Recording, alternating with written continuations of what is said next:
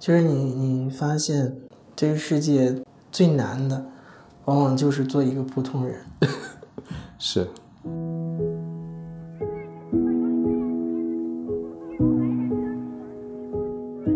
年轻跟年龄真的没有什么关系。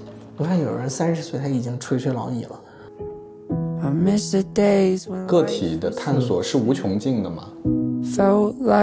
然后回了去之后，当天他也给我们同事发一个微信，他说：“他说感感谢我的这次访谈，嗯，他终于开始睡好觉了。哦，他第一次睡了一个十多个小时的觉。没有绝对真理，所有真理都是相对的，也没有绝对的真我，只有相对的真我。此时此刻的真我。”明天的这种又会变化，所以这个探索一定是一辈子的。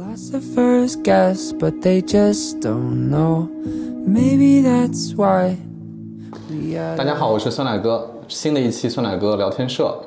然后这一期呢，我们访谈的嘉宾他是专业做访谈的，所以我我还有点小压力哈。这个嗯，嘉宾是梁子。嗯，大家可能都看过啊，就是尤其是在 B 站上面看的比较多，是《梁子访谈录》。你你到现在已经访谈了多少人了？呃，现在据不完全统计啊，一千一千多个，一千多个了。嗯嗯，因为我们播出来七百期了嘛，啊，那基本上呃基本上都是我在采，然后嗯。你你算算这个有有一些折损嘛？呃，有一些这个可能大概其实有一半人左右是没播出来。那这样粗略算一算，一千二以上肯定是有的。其实好几年前我就就你们刚开始做的时候，我就已经关注到了。嗯，因为你们那个量子访谈录的那个形式很特别，就是受访对象是脸对着镜头的，然后讲很长时间。我当时就觉得，哎呀，对一个。素人的受访者要让他对着镜头讲那么长时间，包括他又能够把他想说的话都能说出来、表达出来，我觉得还挺难的。所以那个时候就就很关注啊。然后那个没想到今天有机会来跟你聊一聊访谈的这个事儿。嗯，机缘。对，哎，我想就是要不我开始先问一个问题吧。好。就我觉得这个问题可能你已经回答过很多次了啊。嗯。嗯，但我不知道你今天会怎么说，就是。你为什么会想要做一个访谈节目，而且是访问一些其实是普通人嘛，对吧？为什么？我们先说这个问题本身啊，我很喜欢提问问题。嗯，就是您也提到了，其实这个问题我可能回答过很多次。嗯，我觉得，呃，即使回答过很多次，好像我每次回答都是不一样的。太好了，那就 对，会有一个微妙的差距，因为，嗯，你你发现你已经不是。当时的自己了，你甚至不是上个月的自己，也不是昨天的自己。其实人是在不断变化的嘛。你对一个事情的理解也是如此，是不断深化的。我可能去年理解访谈是那样子，今年理解就不一样了啊。包括其实提到后面 light 嘛，那让在 light 呃，其实做过一次一些探索流之后，我觉得理解又是不一样了。所以我们再回来呃看这个问题，其实我为什么做这件事情，其实也是。我也会经常问我自己这个问题：为什么会做？为什么会做七百期？为什么要做一千期、一万期？就是有时候我在想，这像不像一个驴拉磨一样啊？就是周而复始的一个西西弗斯，就是推那个石头一样。就就要回到我们的初心，我为什么要做这件事情？开始的时候，其实就觉得，嗯，记录普通人故事。嗯，这个时代，其实我们看到很多明明星的故事、大 V 的故事。嗯，我觉得最真实的、最动人的故事其实是普通人的故事。更早之前哈，我是做媒体嘛，做新闻，我做过七年。然后在当时开始的时候非常有激情，但是到后面结尾的时候，其实我是嗯越来越讨厌做新闻的，越来越反感，因为我觉得做新闻没有关注人，就是我们看到很多新闻事件。看到谁砍死谁了，谁离婚了，谁呃谁抓小三儿了，谁什么各种，然后我们关注的是事件本身，其实我们并不关注这个人为什么变成这样子，他发生了什么。所以我就觉得新闻其实有时候很冷酷，因为我看到的新闻当事人，我在跟他们对话，或者是我看到他很多很多信息的时候，发现热搜并不关注这些，新闻标题也不关注这些，然后我就很希很希望能做一个。能看到普通人内心真实，一面的一个账号，开始也没有想它是个节目，就是一个自媒体账号就行了，它也没有人看，可能关系也不是很大，嗯，就是其实初心是这样的，嗯，但是实际上是有很多人看，对吧？因为我记得你们很快就几百万粉了，对，实际上。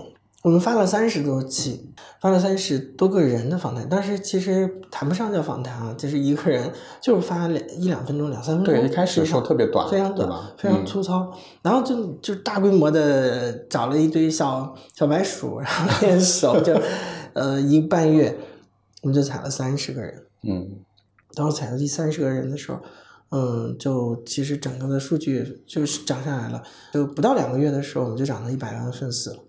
对，就发现哦，原来其实，嗯，你讲，嗯，人的真实的故事其实是有人看的。嗯嗯，哎，那我想追问一下，就是你肯定就是对这个事儿也想过很多次嘛，就是，嗯，大家看的到底是什么？因为你看那个你们开始的时候那个视频很短嘛，其实他就是在讲一个人，一个普通人他发生了一件事儿。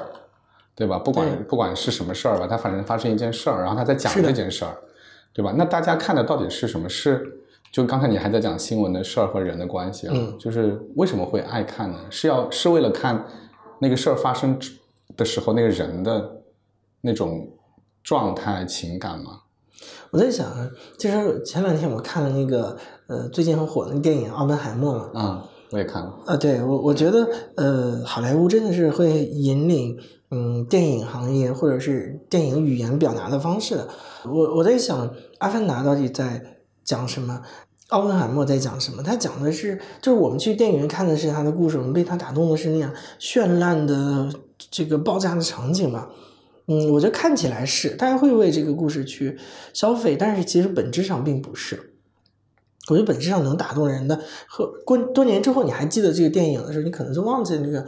那些很很多绚烂的现场的触动、震撼的东西了，你可能记得是，就是一个人，嗯，特别希望做成功一件事，然后当他实现成功之后，他发现了，嗯，那个东西可能并不是他想要的，他他受到了很多东西的反噬，就是那那一系列的复杂的人面对一个事情可能带来的后果的一个对他的一个冲击。我觉得那个心情，你可能多年之后还会记得，你还会记得那个跺脚的那种震动声，他的焦虑，他的痛苦。我觉得，呃，我们的故事其实也是这样的。可能刚开始的时候，或者是表面上大家关注的是因为这个人很离奇的故事，嗯，但是我觉得没有人会看七百期一模一样的北漂故事、情感经历，然后然后各种撕逼。我觉得。就看一两期就够了，你可能没有意义做这些。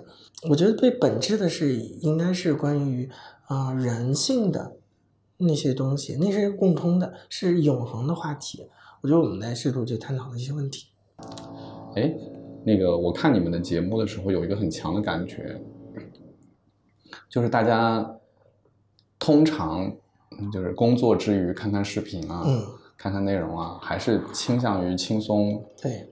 娱乐性质会强一些，然后你们一上来做的内容都特别严肃，嗯，就是我看了一些，有几期还挺痛苦的，其实是就真的挺痛苦的，描述还是很重，就哭的人挺多的，很重，对，所以有时候情绪很讨厌 啊，是吗？嗯，那那这种这种你们你们做这个的时候，你你们是怎么想的呢？就是就是大家会。会为什么会喜欢看这样的东西？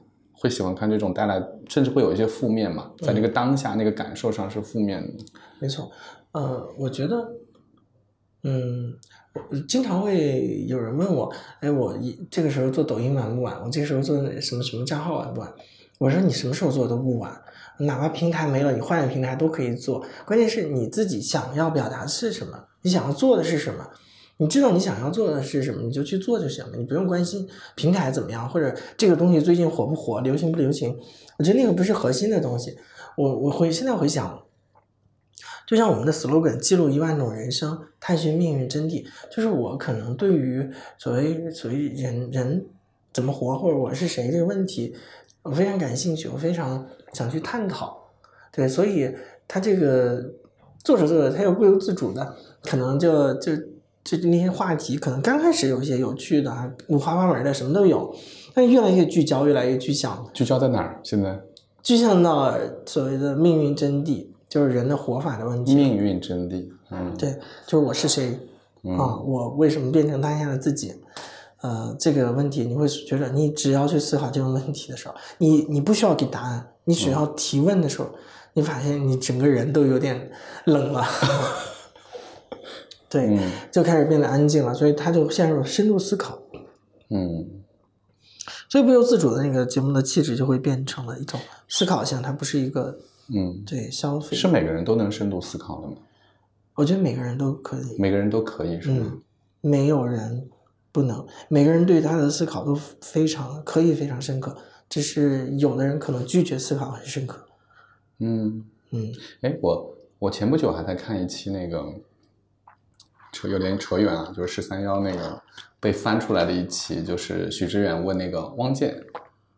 就是那个那个华大基因的那个，嗯，然后有有一段都老被那拿出来说嘛，就是他说那个莎士比亚啊，什么什么爱因斯坦啊，对，我才不管呢，他们有我活得好嘛，就在我看来，他有一种刻意的拒绝讨论深深度的东西，他刻意的表现出我不想谈那些东西，没错，那种感觉，没错，他那那那个时候他呈现的情绪，他是很多是带着情绪是说的嘛。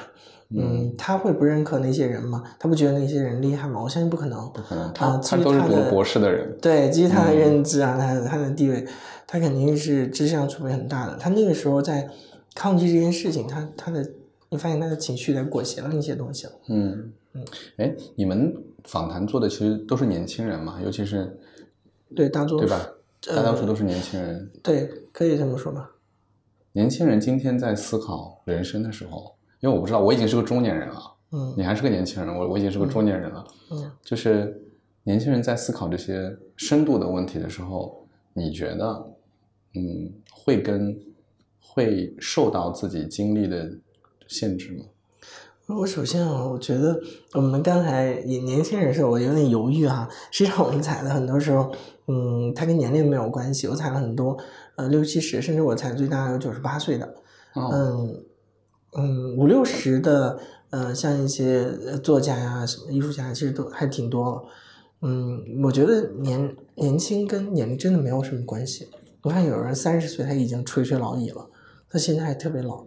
嗯，那有人七八十岁，他就哎很就是很积极向上，很很快乐，是一种内心心底的。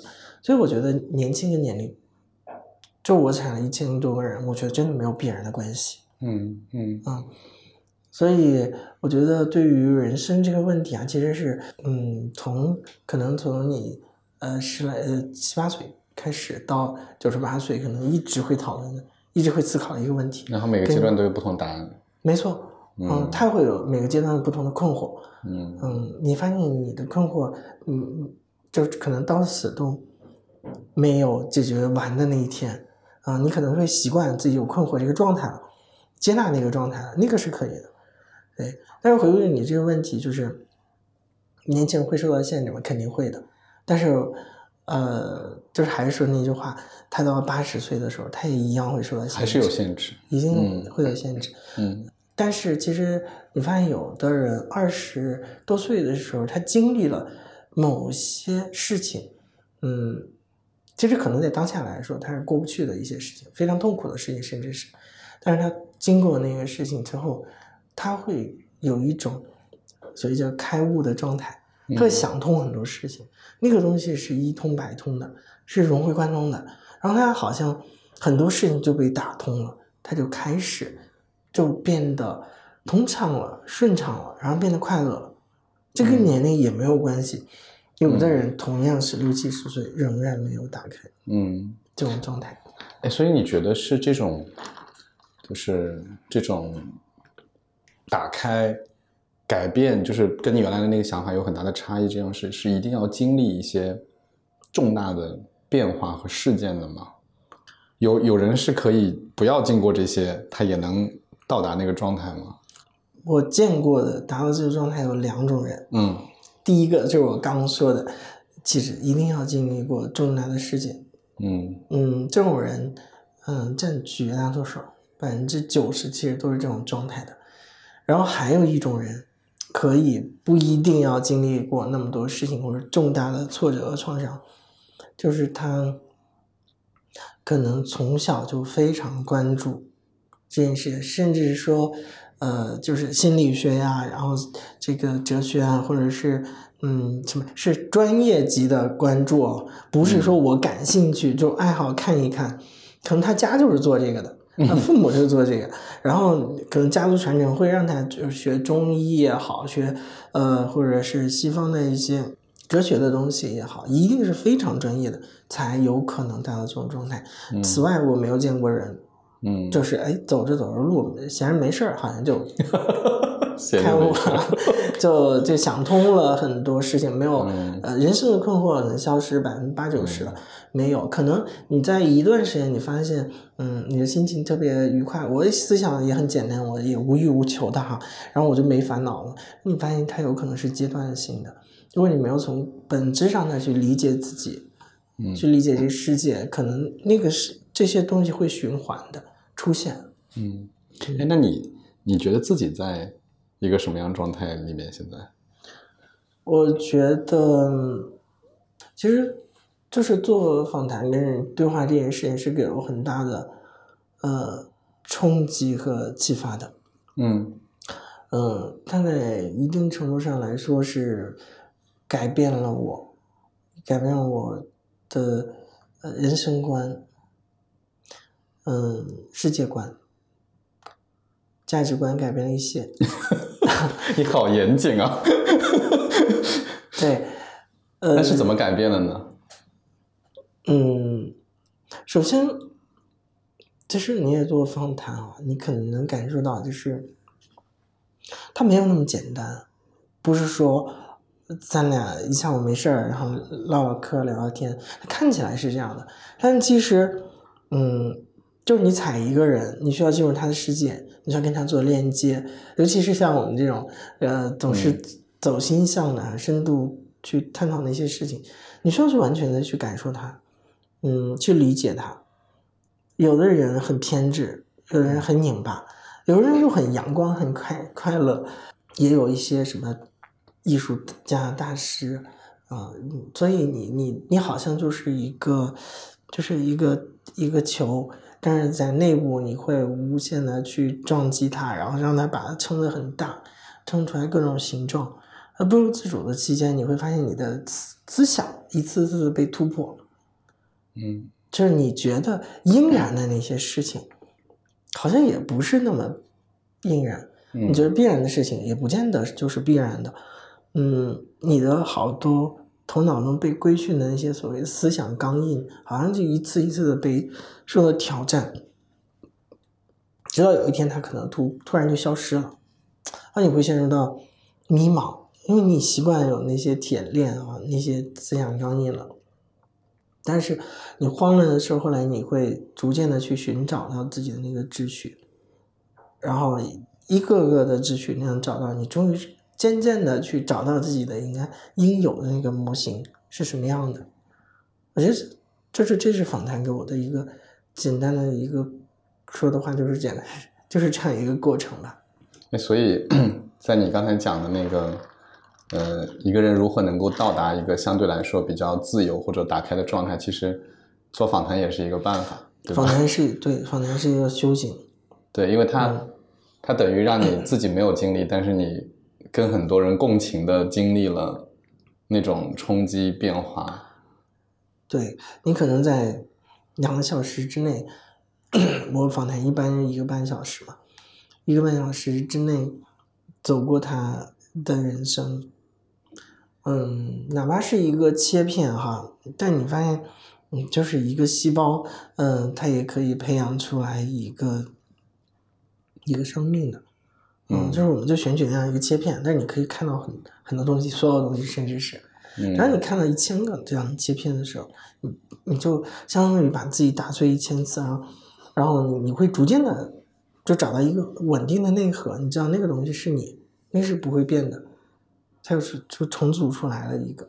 那个过程，你自己会觉得不舒服吗，因为你要进入别人的那个，就是他的那种感受和情感，你要跟他共情嘛，然后又是可能跟你原来很不一样的人，对吧？包括刚才我们讲，可能有些人还挺偏执的，对吧？就是其实可能跟可能跟你不是同一类人，但是你你还是想要去了解他，是的，想要共情他，这个过程会痛苦吗？会难受吗？嗯，我觉得它是有不同的阶段的哈。你可能在嗯才几十个人、一百个人的时候，你会觉得很有趣，哎，每天能看各种人的生活，就是理论上哈，我现在想踩谁，可能就是很大概率我都可以实现。嗯，哪怕是名人明星、什么企业家，如果我愿意去踩他，我去通过各种人，其实我基本都可以链接到的。嗯，你那个时候开始的时候是初期的时候好奇。感兴趣，然后一进去，哎，人跟你讲一些很隐秘的事情，然后很内心的事情，有时候你也会觉得学到了很多东西啊。跟着别人真的是每个人都是一本书，但是过了之后是过了一百个哈，或者是两三百个时候，嗯，你会觉得有一段时间会很痛苦的，呃，你你会觉得无意义啊。你看这么多，大家众生皆苦，真的是。所有人都有他的不得已，嗯，所有人成长的路径，因为而且想人是不是有命运这个说，我们是不是已经被安排好的代码写好的？然后像 Chat GPT 一样，你觉得你在自主的写东西，但其实你是被设定的代码，你会有一种失落感，那种无意义感，因为你那个时候你基本上就是对方坐在这里的时候，他要表达什么，他是什么样的状态，他的微表情，他的喜怒哀乐，你基本上可以看清楚。嗯啊，他好像白纸一样，就坐在这里，他有哪些潜台词，你就开始自我怀疑，你也不知道这个节目它能给人带来到底是什么，嗯，带来什么新的启发，他就把你掏空了，你知道？嗯，那个时候你觉得，哎呦，就就好像给不到观众新的东西了啊，一直在踩北漂故事嘛，一直在踩那些的全是故事嘛，那个时候你很厌倦的，但是可能过了那个阶段啊，五百。可能再多的时候，你开始心静下来了，啊，又去安静的去去觉察自己啊，去看看见自己，然后去学习，去学习各种东西，去学习心理学，学习哲学，啊，去理解自己，然后再次做访谈的时候，你发现你你也跟以前一样能理解别人，但是好像深度是不一样的，嗯。所以是这样一个变化的过程。嗯，那你讲那个刚才就是到一百个、两百个的时候，那个 那个让我想起来，就是我最近看历史书看的特别多。嗯，我有时候看多了以后啊，也会产生一种类似的感觉，就是我们平时是非常普通的个体，一个个人，所以我们其实挺能感同身受那种个体之间的痛苦、欢乐这种这种感觉的。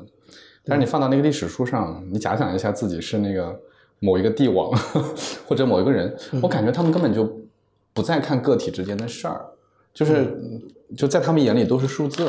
我这有二十万人，我这有一百万人，对我根本不关心那一个个人，对我关心的是这百万人能干嘛？是他们能能就种田，他们能去打仗，大概是这样这样的事儿。所以，我我的确挺能理解你刚才讲，就是当。当那个样本突然变大了以后，对那个个体的那个感觉就弱了，反而变成哎，其实大家都差不多，大家都有一个 pattern，对，大家都是那个样子的哈。嗯，哎，那这个回来，嗯嗯，就是这个度啊，嗯，就我觉得挺难把握的，真的 就不光是咱们做访谈啊，我觉得就是包括做什么历史研究啊，做什么研究，包括拍电影，对吧？都一样，就是。一方面，你要想表现一些底层规律的东西，对吧？你看，这就是人类的规律，哈。对。另外一方面，你又不想变成完全不去关注个体的，嗯，对吧？差异性的那种状态，这个里面的这个度啊，就包括你刚才说过了五百人以后，对吧？你心理学、哲学也好，你可以看更，又可以回过来看那个，它是一个什么样的感受？对，或者说。再回到那个个体身上，个体的探索是无穷尽的吗？呃，回答这个问题，我觉得还是可以用奥本海默来类比。嗯，就是你看，我觉得我们很像奥本海默这种科学家。嗯，其实我们还是呃算是呃，比如像作家啊、小说家，呃，其实我们会是一类人，就我们觉得，嗯，我们是关注个体的，我们不关注群体，啊、我们是关注个体的人，呃，就像罗翔讲的，嗯，我们是关注一个个时代的人，而不是人类这个群体，那是完全不同的。奥本海默在释放这个炸弹的时候，他看到的就是一个个生命在消失。他想象的哈，嗯 但是当他走进总统办公室的时候，你看总统的那个嘴脸哈，就很就觉得，哎呀，你改变了人类的战争进程，啊，就是，而且那个罪那个按钮是我按的，啊，嗯那个罪也在我，跟你也没关系。其实你看到，在他看来，人类就是数字，对人类就是战争，就是赢或者输对，他看不到人，他看不到一个怀抱婴儿的母亲痛苦，他看不到一个人受核辐射之后的呕吐，然后怎么样。但是作为可能艺术家也好，科学家也好，他看到是一个具体的人，哪怕他一颗原子弹能毁掉几十万人，甚至十亿人，他看到的依然是一个个具体的人。这个我觉得就是，嗯，一个本质上的区别，就是这也是我当时我觉得我为什么要离开新闻，嗯其实是一样的。在新闻来说，我们看到的是是数字，是社会问题，是广义上的东西。嗯然后我们可能对个体的时候，很很多事儿是无能为力的。呃，你比如我们解决的是教育、养老、医疗这种关注的是这种问题，但是其实对个体是有时候很冷酷的。嗯，所以我在看到这一千个人的时候，不由自主，它又变成一种群体性的问题了。呃，我会非常的就很很容易陷入到那种嗯对一些负面问题的探讨或者关注中，而忽略了眼前这个人。我觉得，嗯，就是就是你第一个问我的问题，你为什么做这个节目？就是你不断的每天在问自己的时候，然后你才能把自己又掰回来，嗯从一个呃去关注广义的问题，就是那个很容易获取流量的流量密码，然后也很容易赚钱，然后掰回来做一个关注个体的这样的一个一个事情吧。我觉得最本质的就是跟奥本海默一样，你你你可能不能忘记你自己是谁，所谓的初心。嗯，哎，所以我是不是可以理解为，其实它也是一种选择嘛？就是这个世界上可能也需要那些看大东西的人。如果他也是一关注一个个体，他很多的决定都做不了，他他他没办法做很多事儿，他都做不了。咱们先不说这个事儿对不对啊，嗯就是他很多很多事儿做不了，他不能他他不能太关注个体。嗯然后我们的选择是，或者你的选择是嗯。关注更关注个体，这是不是一种选择问题？我我觉得是选择哈，嗯，但是呢，嗯，可能在我看来，不关注个体的人是不会关注群体的，嗯也不能关注群体的。我觉得没有群体这个概念，只有个体的概念。嗯，只有人，只有眼前一个个活生生的人，没有人类这个概念。嗯就我觉得我们会找很多的借口，会把我们一些头脑中的暴力或者理性去合理化，所以去忽视掉一个个具体的人。这是我我觉得我们好多政策或者是嗯针对大众的时候的一些嗯一些决策吧，会产生偏差的一个重要原因。反正我、嗯我只我觉得我的，如果是我的话，解决广义问题，我依然要关注个人。哎，我也没想到我们会聊到这个这个这个点啊，我我愿意再跟你聊一会儿这个，嗯 就是其实这个，因为我是学经济学的，就是在我大学的时候，包括大学毕业以后，其实我们经常会面临这样的问题。对，嗯，经常有人会说，当你关注个体差，因为每个个体的诉求都不一样，嗯对吧？每个人他要的东西都不一样。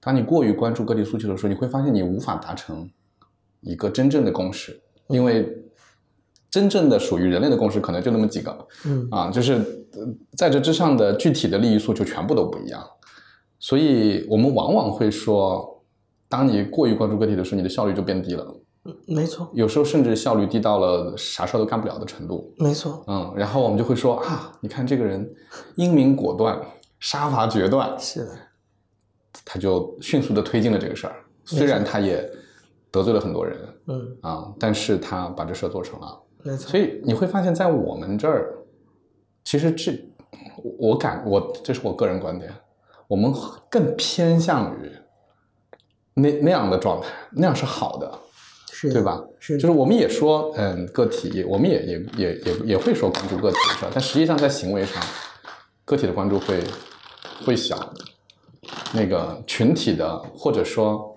那种推进事情往前走的效率，会不会更关注一些？没错呀。嗯，那我问你，嗯，追求效率一定是好事吗？嗯，当然不一定是好事。嗯嗯，对，可能嗯，在短期内是好事，或者是在很多人看起来是好事，但是对于那些所谓的少数人，就是公平的吗？我们经我们这个就不会上纲上线哈，但是我、我经常会呃把这个集中力量办大事儿这句话滥用嗯啊。那可能你在做一些公重大的决策的时候，我们要修补水坝或者经济危机了，我们要去呃做一个暂时的一种政策，那个是没问题的。但是我们不能事事集中力量办大事儿，嗯我们不能事事都统一思想、统一步调，对不对？然后那样的确会效率很高，但你发现你，嗯，你会经常不把人当人，嗯这是很很危险的事情。你习惯了不把人当人之后，你发现非常高效，很快能达成目的。但是你达成那些东西的时候，你发现就会非常自责，因为你你发现好像所有事情，嗯，都做都做到了，都达到那个目标，好像味道的都不对。这就是现在大家经常会在网上说的“不惜一切代价”，最后我们都是那个代价，是呀，就是这样，就是这样啊，是不是？就是这种感觉。嗯。但我我我同时有一种感觉，就是这种这种开始反思这样的东西，然后包括呃包括你做这个节目啊，我觉得也是这些年的趋势，嗯，就是大家会越来越关注这个东西，越来越关注没错，每个个体他的感受是什么，我的感受是什么，你的感受是什么？是的，呃，其实我在二零年我就嗯跟一个做社会学的朋友说过，其实嗯是抖音是微信这个时代，呃，然后让我们产生了，呃，就是它是它是一个让所有人都允许所有人说话的一个时代，嗯。它就是一个去中心化的时代，嗯。对我们不再去呃追求所谓政治正确，就是所有人统一一个口径，嗯，统一一种表达，嗯对，就变成一种嗯对的事情，嗯随大流变成一种安全的事情。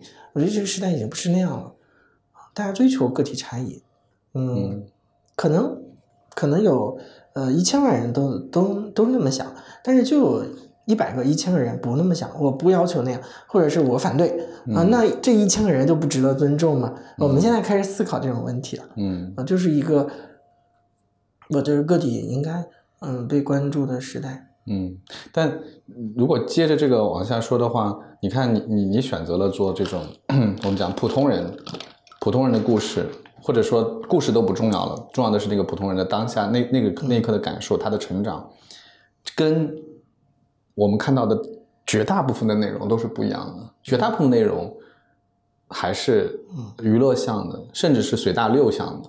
嗯对吧？就是虽然我们去中心化那个节点多了，但是其中相当一部分节点还是在讲同样的东西，对吧？有一个东西，呃，还是有热搜嘛，还是有这个大家在某一个时刻特别喜欢讨论的事儿，特别流行的新闻，特别关注的点。对，嗯，那是不是注定了这种关注个体的感受的东西，呃其实一直都还是小众？虽然它会存在，但它是小众的，我觉得它，我觉得它不小众它不小众。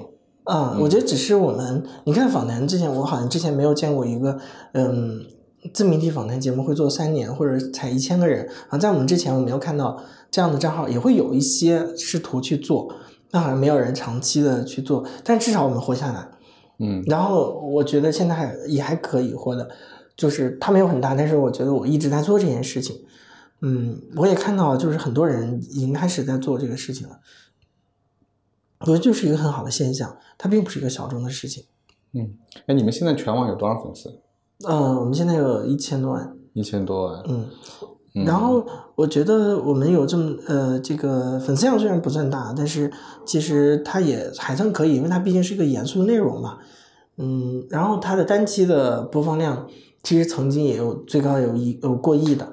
嗯，那实际上你可能是一个表面看起来是一个离奇的故事哈，嗯，甚至有点新闻向的一个故事，但是其实它的内核必定还是严肃内容，关注个体的情绪的问题的。所以我觉得它已经是一个很好的。嗯，开始了，就是这时代会越来越多，包括我们，呃，就是酸奶哥的这个这个小宇宙，其实它也是展现出你自己视角下的小的宇宙。嗯嗯，我觉得我们已经出现了这种嗯多重宇宙的交叉了，我觉得就很棒。嗯嗯，哎，那个我看你们的那个节目啊，我有一个非常强烈的感受，就除了我一开始那感受，就是。那个受访者要面对着镜头讲以外啊，第二个感受就是，嗯，其实你作为提问的人，在节目的存在感是比较弱的，对，但有时候都听不见你说话，对吧？只只看到那个受访者在说话，然后其实你也不会给他任何的呃判断、总结，就没有这些东西啊，没有这些东西，完全是完全是对方在讲。那我我想知道，在这种节目制作过程中，因为我们知道虽然是受访者在讲，但是怎么剪，剪哪些话，其实是你们来决定的嘛？是，嗯，你你会有，你你你是怎么看这个内容的？是它真的是一个纯粹的受访者的表达，还是说其实也有你的表达在里面，你的观点在里面？其实毫无疑问，它肯定是嗯一个共创啊，创作者跟。受访者之间的一个共创，但是它它的比例可能到百分之五十，或者甚至是创作者其实占百分之七十的，嗯，受访者可能他的表达只占百分之三十，很多时候是经常是那样的，嗯，因为你做一期两期，你可能是呃就都能保持是那样的，是偶然，但是你要做七百期，它都能保持一定的稳定性，嗯，其实它一定是有创作者表达在里面的。那你在表达什么呢？呃，我我我这样说，我给你念一个我前一段看到的一个留言哈，对我们的，呃，就是有一个留言，然后另一个那个观众回复他，嗯，然后这个这个这位这个六四九九这朋友说，嗯，呃，他感觉读书考研就是他的全部，他经历的磨难在别人看来根本都不算什么了，呃，他已经很幸运了，嗯。但是，呃，在别人眼里就是一个小波浪，他把这个事儿看得太重了。当然，频道呃也不是比惨的，学历高也不代表人生积淀就多。嗯。然后有人就回复他，这个节目好像是很多事情就像当事人的第一视角，在外人眼中他们的视角跟他们在在外人眼中他们和他们眼中的自己其实形成了激烈的碰撞。就是我觉得。我们展示的一个个人生故事是一个表象，其实更底层是展示出来不同的人生观。就是哪怕对待同一个问题，哪怕对于同样不太好的原生家庭，同样对于一个嗯嗯可能酗酒的父亲，啊，对于可能呃同学的校园霸凌，每个人产生的反应是不同的。我觉得其实就是希望这个节目能呈现出来一种不同的人生观。一种不同的可能性，给就告诉大家，其实人生道路真的不只是一条。这这是我们的观点，其实对吗？就是，呃，我们我们也不会说哪一种是对的，因为我们也不做判断。没错，我就在表达这个，就是人生路不止一条。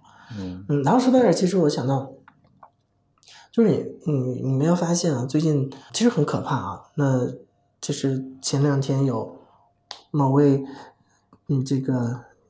李姓大 V，呃，理性网红哈，前两天还有另一位直播间的大 V，嗯，可能因为说错了某句话就翻车啊，就人设所谓的人设崩塌哈，嗯。嗯，我们先不去考呃讨论他，他讲的肯定是有很大的非常大的问题啊，但是说呃，就你会发现，其实社会确实宽容性会低很多，对，就是。我们我们可能都没我我从来没在他直播间买过东西，我甚至没有看过他直播间。但是我看了那句话的时候，我也觉得义愤填膺，我一下就上头。但是我不，我觉得瞬间我就觉得冷静。哎，为什么我我跟大家好像都一样的？就是就是可怕之处在于只有一种声音啊，那个声音你觉得也不是你自己的声音。嗯，我也没觉得啊，他说错了那样话就要置之死地。嗯，就要查水把他插死，然后。但是总有那个声音，你也不知道是谁的，从哪儿发出来的。嗯，最后它还河流形成了一种声音。嗯，然后我们也就越来越习惯于有一种声音，越来越习惯于跟着这个声音走。嗯，那样让我们比较安全，让我们呃，所以政治正确嘛。嗯，对，所以我希望我们的频道能嗯告诉大家的就是，其实可以用你自己的声音。嗯，其实我们。看到的事情的时候，不一定只有非黑即白，嗯，只有二元对立啊。有的时候世界世界不是那么简单的。嗯，我我我最近在看一些以前的内容，以前的文艺作品，嗯，我有时候都会产生一种。为什么那个时候大家没有没有人来说他？就是 我想说，哎，那个时候为什么这个内容还大家都觉得挺 OK 的？为什么那个时候尺度这么大？对，我觉得不光是今天很容易合流，嗯，而且今天还很容易形成对很多嗯稍微有一点点离经叛道，或者稍微有一点点跟那个主流的东西不一样的批判。就特别的来的凶猛和苛刻，没错，嗯，特别苛刻，没错，就是我们对别人苛刻，这个是习惯了哈。然后我们对网上那些公众人物、那些有钱人是吧？有钱人，反正他他他这么有钱，让出血也这就是他的问题，对，他就有有原罪了哈。然后，嗯，我们会会发现，我们时间长对我们。嗯，现实中的人也会产生这样的戾气，对我们身边的人、我们的朋友、嗯，我们同事，嗯，我们的亲密关系也会越来越苛刻。嗯，我们会变得越来越暴躁，好像是就是没有人让我们变成这样的，但我们好像不由自主的就变成了这种思维模式，产生了这样的思维定式。然后最可怕的是，我们浑然不知。嗯，我们不知道我们已经变了，我们已经变成了一个。很非黑即白的，没有任何韧性的一个人，嗯，对，我觉得这就是个很可怕的事情，就是我们做访谈节目非常大的一个意义在的地方。对，对，很多人就是说，哎，你这个做了太多人加你，或者做了太多负向的情绪。你看那些哦，这样的人，你都呃 有什么资格来上访谈？这样的人这么烂，是吧？然后有的时候我我想说，其实我们并不会认同。每个人的这种观点，或者他抱怨他的人生现在过得不如意，全是原生家庭导致的，全是我遇到的那个呃老师不好的老师导致我人生。其实我们本质肯定是不认同这种简单的归因啊，但是我们希望其实通过有一些可能人愿意来讲啊，你可能说难听点，有一点负面案例啊，反面的案例。然后其实是给你一种，就告诉你，你也可以这样，你也可以不这样，嗯，不是政治正确的教给你啊，你你人生就应该这么过，不是那样像一个老师一样过来人一样的颐指气使的视角去去告诉你。我希望你能形成一种思辨、反对。哦，这是什么呀？每次看到他想的对吗？他为什么要这样？嗯，你做了一千多个访谈，上了七百多期节目。你觉得哪一期是你会印象最深刻？你觉得最能代表你想要表达的那个效果的？嗯，就像我刚才说，其实七百期它是一个群像，其实这个节目本身它是一个群像，它是一种，就是你可能要做几百期之后才它才是能称之为一个作品，可能一两期都不算，它只是它一个切面。但是说，呃，印象深刻的其实有很多。嗯，然后我所以随便举几个，举一个那个典型的吧，就是有个女孩，她在十三年前的一个火车事故中，呃，幸存下来。那个火车事故后两节车厢都被压扁了，他就在那两节车厢中，嗯，最后一节车厢都没了，啊，完全碎了，他在倒数第二节。然后第二节也整个折起来插到地底下了，呃，然后他看到很多人在他面前死掉了，嗯，很惨烈的方式。然后，呃，那天的时候他才十二岁，后从那之后，他就陷入到深深就是长期的失眠中了，四千六百四十六十四天，他跟我说，嗯，就是每天就睡两三四个小时，最多五个小时。然后，随随之而来的还有情绪的消失。我第一次见消失，情绪消失。你知道什么是情绪消失我不知道。没有快乐，没有痛苦，没有悲伤，就是可能伴随的甚至味觉有一种钝化。嗯，就是你你比如他说他说他去鬼屋从来没有。就是或者是看恐怖电影，就是内心动都不会动。他说看，就坐过山车，他说是真的演的，一个女孩。然后十八岁的时候，他又患上了一个罕见病，几万分之一的一个肠道的罕见病。就是这个事情一直让他非常痛苦。嗯，然后后来他参加了一个公益组织，就是专门针对这个罕见病的。嗯，那个也也，而且还是很羞耻的一个病啊，就是肠道的一直处于炎症嘛，所以他会作为一个女孩，经常可能拉肚子啊，或者是身上有异味啊，其实是很尴尬的一个病。然后他参与这个公益组织，才渐渐的让他找回来一些自信、一些快乐。就是哎，助助己的时候，其实助人的时候，其实在助己，帮助自己，其实渐渐走出来。他参加这个公益组织几年了，现在。然后他来节目，其实本来是要讲这个公益组织，哎，正好大家要了解一下这个罕见病啊，让你们看到我们这个群体。其实他出于也很好嘛，但是可能他坐在这里的时候，我发现，就我就问他，你真的是要来讲这个吗？嗯，我觉得他有犹豫啊，然后他也跟我讲出来，其实呃，他曾经遭遇过那个火车事故，那件事情他是耿耿于怀。然后其实他更想讲的是。这就是自己这个这段离奇的经历，啊，然后你发现他讲完这段离奇的经历的时候，这也不是本质的东西，本质的东西其实可能可能更底层的一些是是从小是一个留守儿童，然后嗯父母的长期的忽视，让他有一种被抛弃感，然后他即使从杭州去去福州的那个路上，也是他自己十二岁，没有人带他。嗯，然后出来那个 PTSD 之后，父母也觉得，哎，这个是个小事儿，啊，你就是矫情嘛，嗯，把它当回事儿，你开心点就好了。情感的忽视，长期的，啊，然后，然后，然后让他陷入了各种疾病和对自我情绪的忽视，然后产生的这样。当他把这些东西都梳理出来了，啊，其实发现了，哦，原来我是这样想的，我是这样感受的，从来可能没有想过的。然后回了去之后，当天他也给我们同事发一个微信，他说：“嗯，他说感感谢我的这次访谈，嗯，他终于开始睡好觉了。哦，他第一次睡了一个十多个小时的觉，哦，我觉得还挺惊讶的哈。嗯嗯，我觉得很多人。”包括评论看到这个节目也会给他鼓励，然后也看到了自己其实也曾经有那么多年压抑的一些对于原生家庭也好，对于一些事情的情绪，然后等释放也通过那个节目释放出来。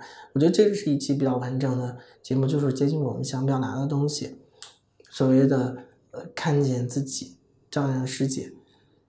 嗯，所以其实。其实不管是讲的人也好，还是看的人也好，其实都在这个过程当中，其实有了某种表达，对吗？就是对，把把可能平时自己都不知道的或者无法表达出来的东西表达出来了。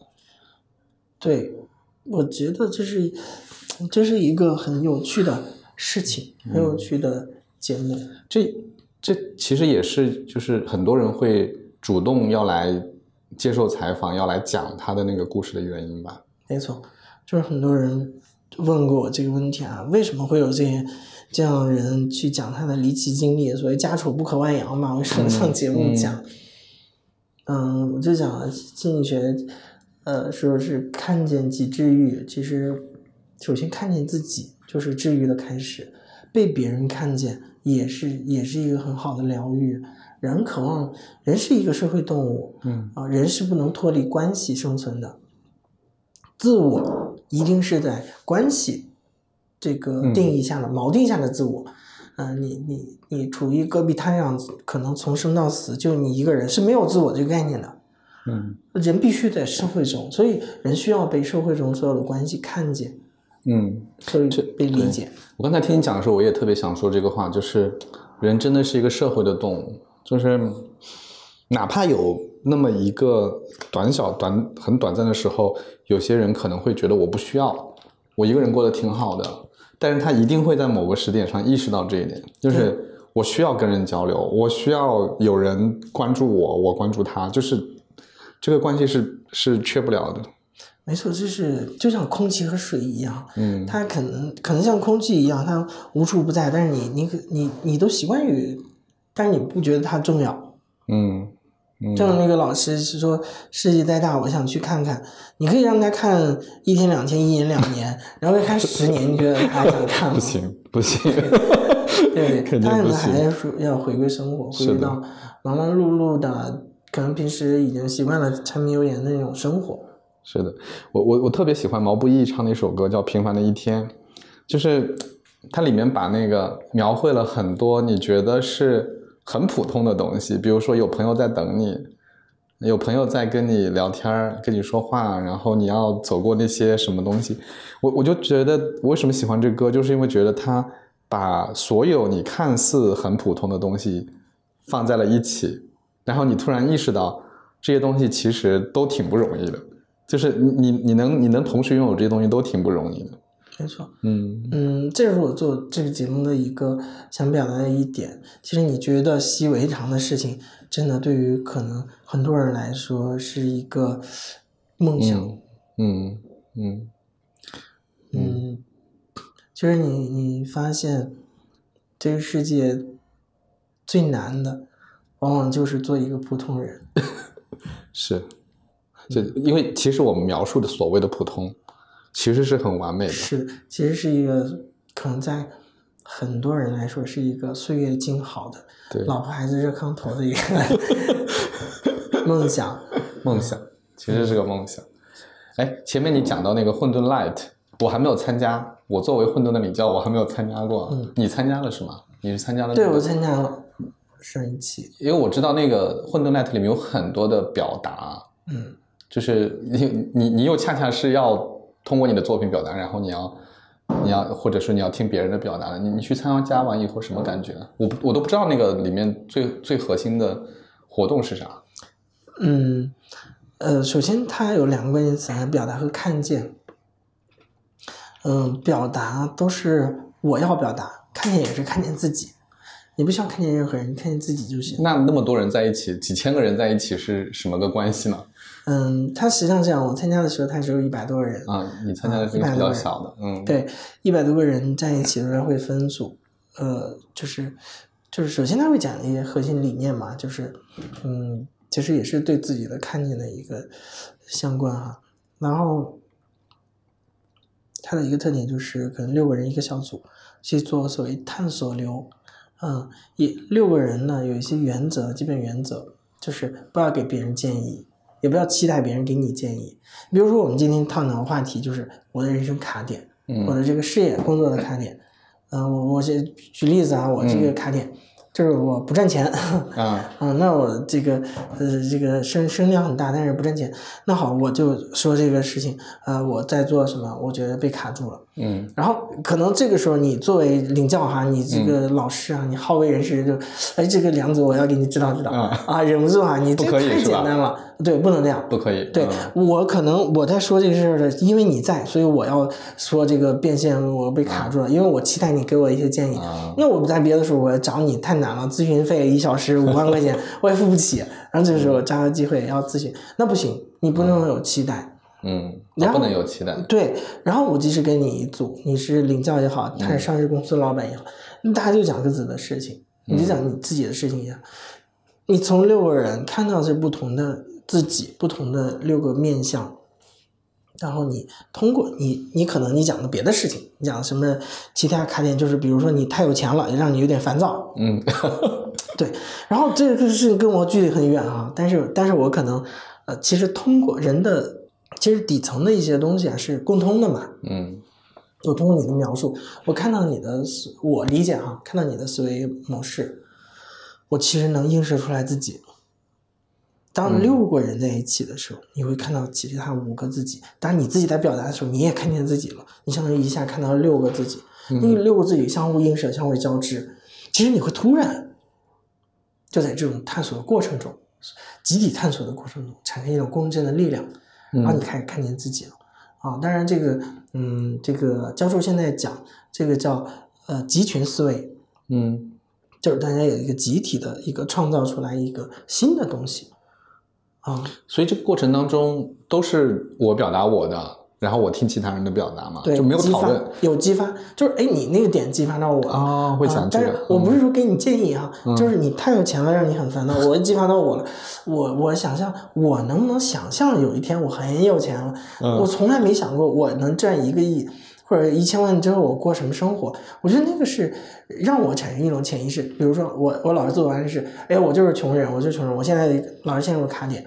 哎，你那个那个有钱人的状态，我觉得激发了我。我可以说一下我的感受，当然我不要给你建议。嗯，没有建议，对，是感受。这样互相的激发，你看我好像我被陷入到这个所谓眼前这个卡点中，其实这个卡点可能都不存在。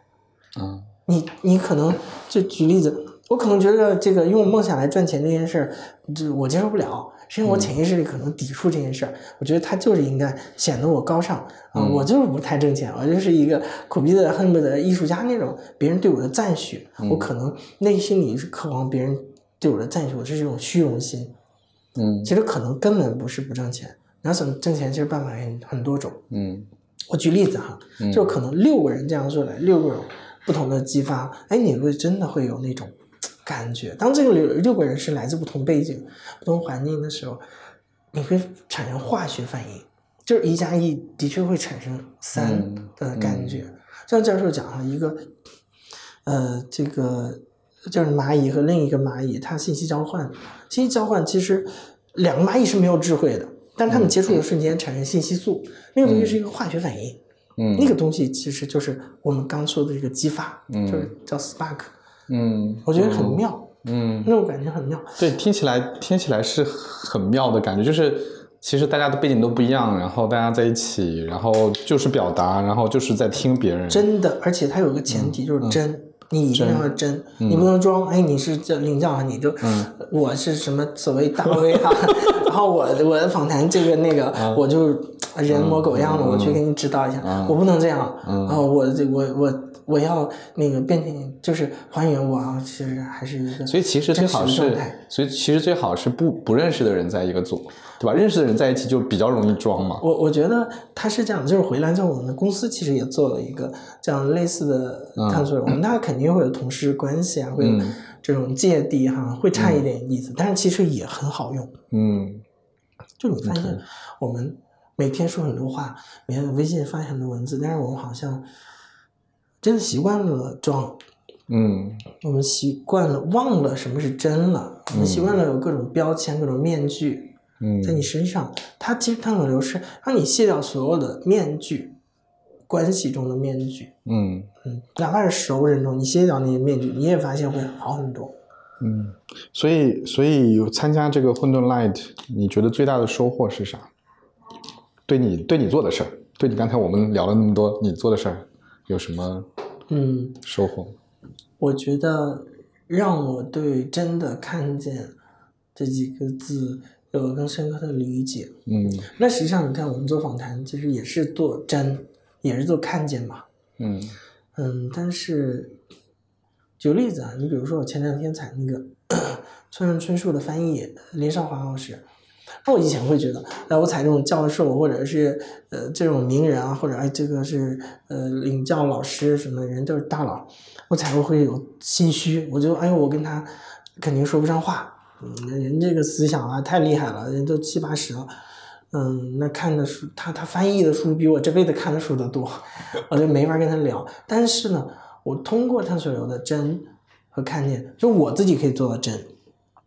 嗯然后我我也试图去看见他，我也让他去看见我，然后但是我发现可能对方，你你，呃，就是对方有伪装，或者他遇到一些问题的时候会会回避，或者是你能更清晰的理解，就是他的知识储备到底什么样，他的局限性在哪里，他的性格有什么有什么缺有什么不能叫缺点吧，就是。嗯有哪些东西其实并没有他看起来那么强大啊，然后你就知道啊，其实他也是一个普通人，嗯就这种真的看见，能让你人的那种所谓的所有的面具会卸下来。你用这种方法，即使对方没有用那种方法，那种方法对你，其实你也可以链接到他。我觉得这是，当然林林老师是一个非常嗯坦诚、非常真挚的人哈。我想，我就就看很多，我也会想，我很多明明星访谈，其实也一样的，嗯就是我们经常讲真，但是好像很难做到。探索流给了你一种方法，让你真的是可以做到这一点。所以刚才我们讲卡点嘛，所以参加这个混沌 light 其实是去解决一个卡点的嘛。嗯，我觉得它是有解决卡点的作用的，但不是每个人都可以解决。嗯因为你试图去解决你的卡点，其实又陷入了对一个事情的强烈期待中了。老家不能有期待，不能有期待。不能有期待，嗯，这个好好神奇啊。哎，对，他说，呃，可能有人说你这是耍流氓啊，这个产品没有一个交付的价价值点，明确的价价值交付给到我们。嗯但其实有时候它是个修心的事情啊，所谓的，嗯，探索营吧，它它不是一个明确的，就是我买一杯咖啡十二块钱、二十块钱，我就是这样明确的东西，它探索是一辈子的事儿嘛，就像我们刚才讲的，那个人每一个阶段对于，对吧？你看的那个整个世界，你人生观，你都有不同的认知，没错对吧？哪怕到一百岁，它都是不断变化的。是的，没有绝对真理，所有真理都是相对的，也没有绝对的真我，只有相对的真我，此时此刻的真我，明天的这种又会变化，所以这个探索一定是一辈子的。OK，嗯，你你这次去吗？九月二十二到二十四号。对我看情况，我现在还有一个重要的访谈，有可能会冲突我，对我会尽量的去。反正我我这次是要去的，我我我我之前没有去嘛，嗯哦我这次要去，对，然后去我去看看这个对我有什么启发。我相信你会很容易 get 到那个点的，因为我们都但这个其实我是有，我我是有对自己是有疑问的，我想跟你交流一下，因为你开始的时候是说你社恐嘛，嗯。就是我也是喜欢一对一，嗯。但是你让我进入一个公共场域，我还挺难打开的，就是我我我我会觉得，但就是尤其是我我碰到就是大家都很打开的时候，我反而是会反而会封闭，因为我我我老觉得那个场域特别尴尬，就我很难打开。我不知道你你你自己在这个这种里面是什么感觉？我觉得场域很重要。嗯嗯，如果说就是呃，就是我们会会不由自主的把它跟公共讨论陷入到一体一谈，其实不是的，就是探索流六个面向是都是你自己，你会发现都是你自己。嗯六个人六种表达，真的只有一种表达，就是你自己来表达。嗯他跟大家一弄一个茶话会啊，然后一块儿喝个咖啡，一个找一个下午什么风和日丽，不是一回事儿。嗯大家没有在讨论任何事情，只有你只需要关注自己的问题，你只需要关注自我。大家也互互相不会自我介绍，也互不用互相介绍、互相认识，哦，连这个也没有。没有。即使里面会有一些我认识的朋友，那然后我们探讨的也都是关于自己，嗯，都是自己。你看到的那些人，其实也都是都是你自己的一个面相。嗯所以你发现，哎，其实它跟嗯那个社恐不社恐没有任何关嗯，系。没有关系。对，嗯，好的。但是你通过这样，每个人都是一个真挚坦诚的交流，你反而会更容易交到朋友，嗯 也很、嗯也很有趣。嗯，我觉得对我是个挑战，但是我我愿意去去尝试一下，因为我我之前感觉自己是很难打开的。我我愿意去尝试一下，看看是不是在这种设计之下，能够能够能够重新认识一下自己。我觉得可以。嗯，好，那谢谢梁子，今天花了这么多时间接受了我的访谈，对灵魂拷问非常棒，灵魂拷问，嗯，很开心。嗯，我也很开心。我那个真的关注你们节目好久了，我来我的小伙伴都说啊，你要去北京见梁子吗？我们能不能一起去？对，欢迎。嗯，以后我们去上海也去拜访的。哎，我真的是看看你的节目，有个很强的感受，就是我们做的东西其实挺不一样的。嗯，就是它的那个底子里面很像，我都是特别关注个人的个人的那种变化，嗯，关注个人，但是呢，嗯，方式不一样。嗯，方式肯定不一样。然后我可能还是更着相了一点，就是就是我我我我更关注说，呃，你个人的成长，其实我所谓的成长更落到了实体的东西上面，更落到了比如说你职业呀什么。嗯但是你可能更关注他那个情绪和情感的那一刻嗯，的表达。对，就我我觉得，我觉得，嗯，就就这点上还是，但是给我很多的启发。尤其你今天讲，就是人在表达的过程中，包括听看这个节目的时候，他也有表达嘛。是，这种表达本身是很有意义的。对，嗯表达就是有力量的，不论你说什么。嗯或者是就是 The White Cafe 这个世界尽头咖啡馆那本书里讲到，嗯，就是提出来我为什么来这里，请问这个问题本身就有力量的，你都不需要去思考我为什么来这里，我要变成什么样的人，就是那个答案可能没那么重要的，想这个问题比较重要。嗯嗯，嗯，OK，好，谢谢梁子，感谢，谢谢，拜拜。每个拜拜早晨七点半就自然醒，风铃响起，又是一天，云很轻。晒好的衣服，味道很安心，一切都是柔软又宁静。每个路口花都开在阳光里，小店门前传来好听。